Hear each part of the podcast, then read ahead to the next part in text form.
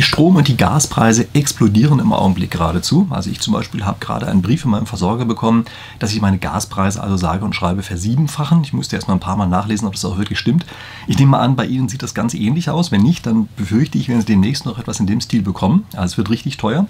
Und die Regierung hat daraufhin erstmal einen Gaspreiszuschuss beschlossen. Den nennen sie ein bisschen anders, nennen das Strom- und Gaspreisbremse, aber im Prinzip ist das Ganze ein Zuschuss. Und ich möchte hier in diesem Video einfach mal der Frage nachgehen, wie ist so ein Zuschuss eigentlich aus Sicht der Rationaltheorie, der Spieltheorie heraus zu bewerten? Ist das eigentlich was Sinnvolles oder ist das eine Sache, bei der man sagen muss, oh, das geht total nach hinten los? Also ich kann Ihnen versichern, es gibt ein paar Überraschungen da drin. Ich kann Ihnen auch sagen, da haben sich Leute schon ein paar Gedanken gemacht, wie das Ganze auszugestalten ist, aber ein paar Überraschungen bleiben immer. Und das ist eben das Besondere bei Spieltheorie, wenn man ein bisschen näher drüber nachdenkt, was insgesamt in einer solchen Situation alles dahinter steckt, dann kommen normalerweise nochmal Dinge an, an den Tag, die man vielleicht vorher nicht ganz so direkt auf dem Radar gehabt hat. Und falls Sie solche Sachen spannend finden, dann ist es eine gute Idee, dass Sie meinen Kanal abonnieren, denn ich mache hier jede Woche eine spieltheoretische Analyse, immer aus dem weiteren Bereich der Spieltheorie. Also falls Sie das interessiert, gerne Kanal abonnieren, dann sehen wir uns hier einfach jede Woche wieder. Und wenn Sie schon Abonnent sind, dann natürlich umso besser, dann haben wir es in der Vergangenheit die auch schon immer gesehen. Okay, jetzt gucken wir uns erstmal kurz an, wie sieht das eigentlich aus mit der Strom- und Gaspreisbremse? Wie ist die eigentlich ausgestaltet? Und vom Prinzip her ist das so, dass es so eine Art Preisdeckel gibt, und zwar durch eine Differenzzahlung des Staates. Also das heißt, es ist so ausgestaltet, dass man bis 80 Prozent des Verbrauchs des Vorjahres die Differenz erstattet bekommt vom Staat, die zu 12 ähm, Cent Preis pro Kilowattstunde existiert. Ja, also das heißt, wenn Sie jetzt zum Beispiel einen Preis von, sagen wir mal, 20 Cent pro Kilowattstunde haben, dann wird Ihnen sozusagen bis zu dem Verbrauch von 80 Prozent, wenn Ihnen diese Differenz von 20 zu 12 Prozent, also 8 Cent, werden Ihnen in irgendeiner Form zurückerstattet. Wie das so ganz genau aussehen soll, weiß ich ehrlich gesagt auch noch nicht. Ich bin auch kein Experte in diesen Gesetzgebungsverfahren.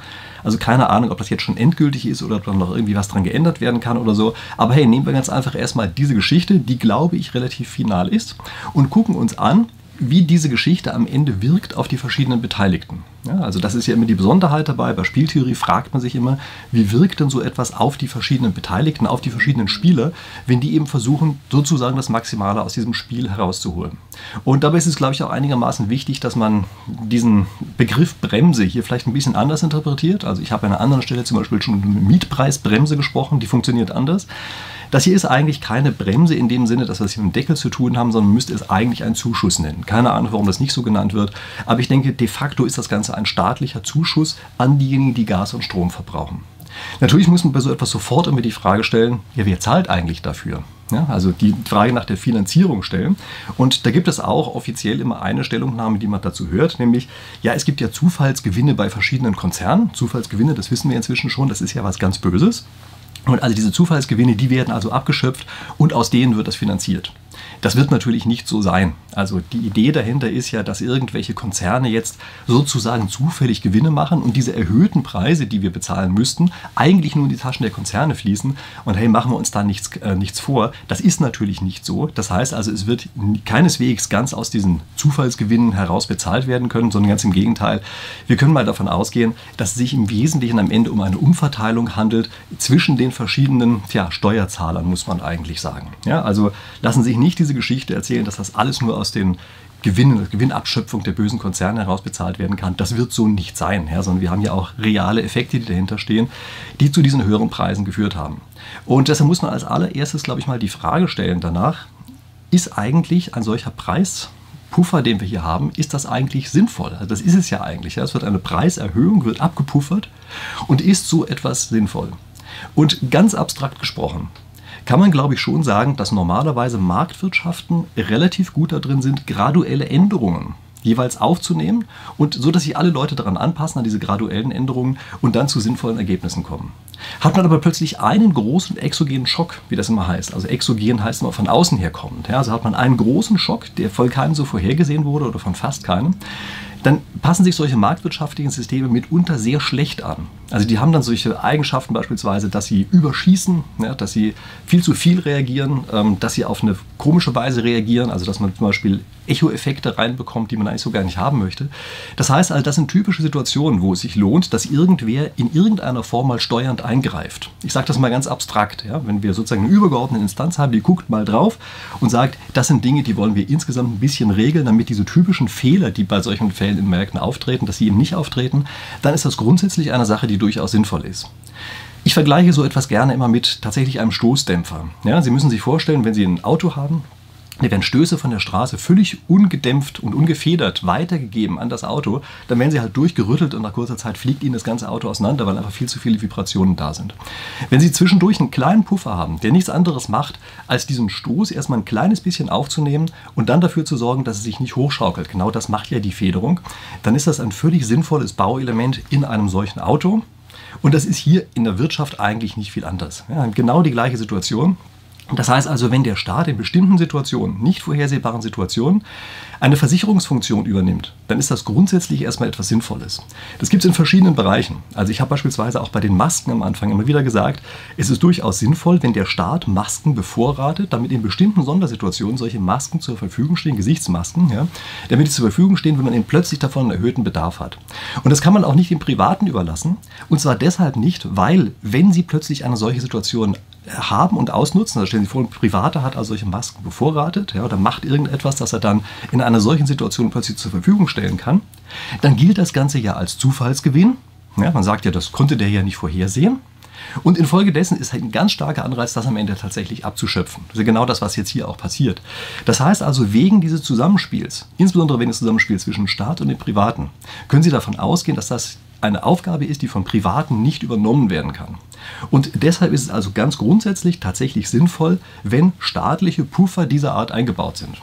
Es müssen eben Puffer sein, die ähnlich wirken wie so ein Stoßdämpfer, also Federung plus Stoßdämpfer bei einem Auto. Also kurze Stöße abfangen und danach das System ähm, wieder sich selbst anpassen lassen. Das sind die wichtigen Dinge, äh, die eine solche Pufferfunktion übernehmen muss. Ist das das Motiv der Politiker? Klare Antwort, nein. Die Politiker haben natürlich ein ganz anderes Motiv im jetzigen Augenblick, das zu machen. Also selbst wenn sie uns erzählen, dieses Puffermotiv ist das, das, was sie eigentlich im Kopf haben, können Sie relativ sicher sein, die wollen etwas ganz anderes. Die wollen nämlich nicht, dass die Leute im Winter plötzlich anfangen zu frieren, Komma, und dann vor den Reichstag gehen mit irgendwelchen Mistgabeln und einen riesen Aufstand proben. Das ist das, was man überhaupt keinesfalls haben möchte. Ja? Davor haben die Politiker Angst und die, die Preise, wenn man die ungefiltert auf die Leute loslässt sozusagen, dann werden die Auswirkungen der Politik sichtbar. Das heißt also, dass wir im Augenblick beispielsweise weniger Gas haben, dass wir auf eine bestimmte Art und Weise überhaupt mit der gesamten Situation umgehen, in der wir uns gerade befinden. Die Folgen davon, die werden sichtbar in den Preisen. Und das ist etwas, was die Politiker gerne unter den Tisch kehren wollen. Und ich möchte an der Stelle hier nicht darauf eingehen, ob das eine gute oder eine schlechte Entscheidung war, die in der Politik getroffen worden ist, wie wir mit der Situation gerade umgehen. Sondern ich möchte einfach nur darauf hinweisen, dass eben das Hauptmotiv der Politiker darin besteht, dass die Preise nicht sofort die Auswirkungen der eigenen Politik sichtbar werden lassen. Das ist das Hauptmotiv dabei. Und das ist natürlich gleich ein wesentlich weniger seriöses Motiv als das, was wir vorher hatten mit dieser Pufferfunktion. Nichtsdestotrotz, die Pufferfunktion an sich ist durchaus etwas Sinnvolles und dass man überhaupt irgendwelche staatlichen ja, Versicherungsleistungen Leistungen dieser Art anbietet und übernimmt, halte ich grundsätzlich für sinnvoll. Bleiben wir aber bei anderen Sachen, die hier auch sinnvoll gelaufen sind. Wie würde man eine solche staatliche ja, Ausgleichszahlung eigentlich sinnvollerweise gestalten? Denken wir mal kurz darüber nach, welche Eigenschaften sowas haben sollte. Ich denke, es sollte ein progressiver Tarif sein. Also, wenn Sie sich vorstellen, dass Sie Gas oder Strom sparen wollen, viel mehr als 10% können Sie eigentlich seriöserweise nicht sparen. Also ohne bauliche Maßnahmen, ohne wirklich riesengroßen Aufwand, können Sie vergessen, wesentlich mehr als 10% zu sparen. Vielleicht ein bisschen mehr, aber dass Sie über 20% hinauskommen, ist praktisch unmöglich.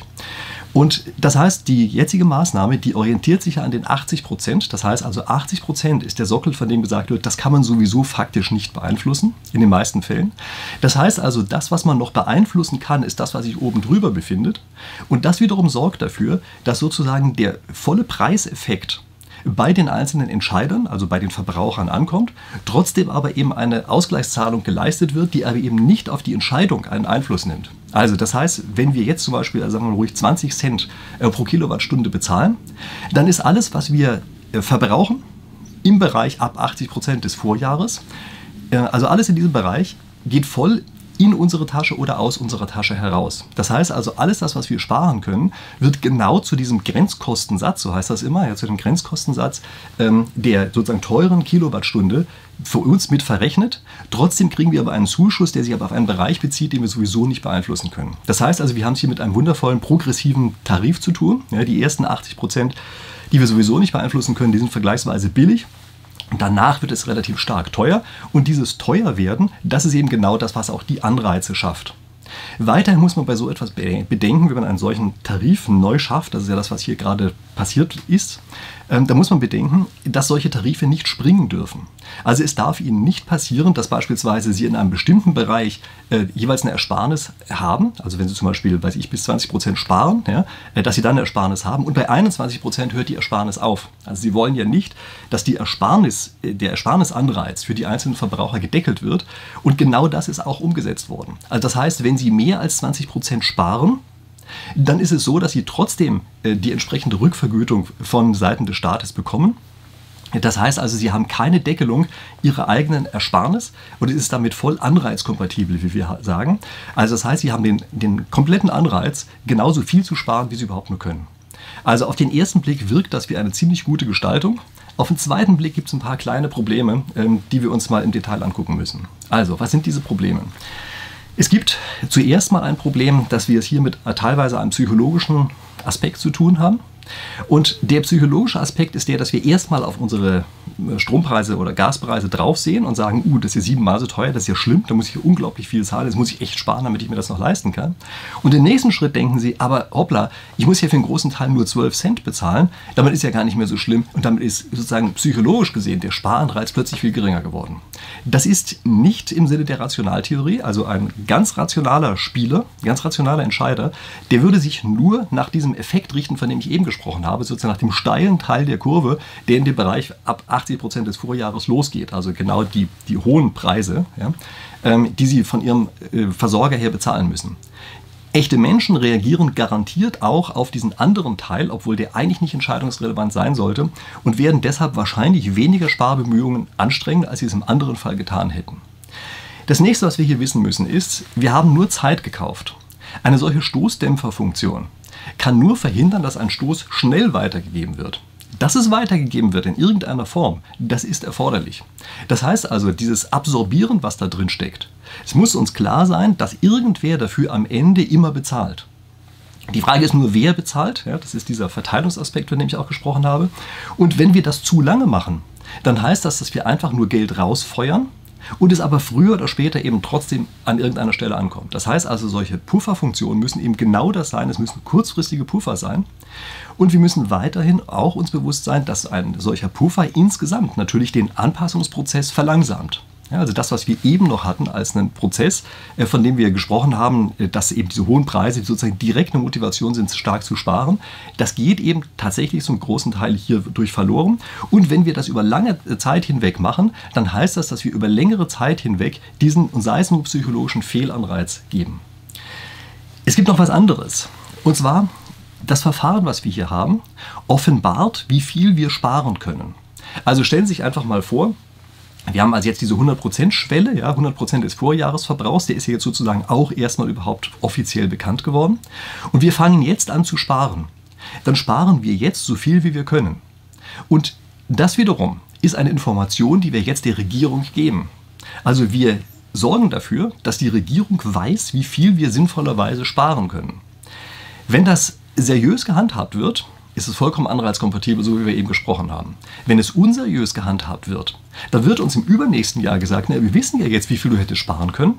Und alles, was jetzt über den Verbrauch hinausgeht, das wird ganz besonders teuer. Zum Beispiel, ja, das ist dann wieder so eine Art ähm, Gegenstück zu dieser Spekula- oder Übergewinnsteuer, von der wir vorhin gesprochen haben, von der Zufalls Zufallsgewinnsteuer. Ja. Das heißt also, dadurch, dass wir das äh, offenbaren auf einmal, geben wir etwas über uns preis, was für die Zukunft für uns selber von Nachteil sein kann. Und es kann sein, dass wenn wir solche Situationen öfter mal erlebt haben, dass wir dann auf einmal anfangen und sagen, wir können unsere eigene Regierung in dieser Beziehung leider überhaupt nicht mehr trauen und wir uns dann genauso verhalten, wie man sich in öffentlichen Verwaltungen verhält, ähm, wenn wir zum Jahresende kommt. Ja, nämlich wenn dort das Budget nicht ausgenutzt wird, dann wird es fürs nächste Jahr geringer. Ein idiotischer Fehlanreiz, der dahinter steht. Das heißt also, dass man am Ende des Jahres plötzlich anfängt, das Geld einfach nochmal rauszupulvern. Und dann gibt es noch etwas anderes. Und zwar, wir haben hier sehr viele Anteile davon, von dem ganzen Szenario, was wir hier haben, als konstant angenommen. Wir haben also so getan, als würde das, was wir im Augenblick beeinflussen können, als wäre der Verbrauch die einzige Größe dieser Art. Wenn wir aber anfangen, spieltheoretisch zu denken, also zu fragen, was ist denn das Interesse von verschiedenen Spielern, dann stellen wir fest, ja, es gibt ja zum Beispiel auch noch die Gas- und die Strompreisanbieter. Und was machen die jetzt eigentlich? Die werden sich sagen, Moment mal, Den Kunden ist es doch jetzt weitgehend egal, wie viel sie bezahlen, weil ja ein Großteil davon vom Staat übernommen wird. Erhöhen wir doch einfach die Preise mal ein bisschen stärker, als wir es sonst getan hätten.